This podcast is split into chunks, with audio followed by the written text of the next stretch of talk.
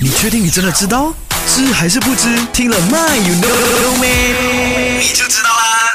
今天的 My No Me 的 topic 呢，我觉得还蛮搞笑一下的。OK，我跟你说，呃，很多人以为它是一种很普通的动物，但是在全球范围内来说呢，它是一种独一无二的动物。它是什么动物呢？它是鳖，或是我们所谓的甲鱼。它独特之处在哪里呢？它的尿液是从嘴巴里面出来的。OK，那根据新加坡科学家的研究发现啊，有九十八的尿液呢，呃，是甲鱼通过嘴部喷出来的。所以呢，有时候你说那个甲鱼。鱼或是这个鳖，它会碰水呢，其实不是水，是它的尿尿来的哈。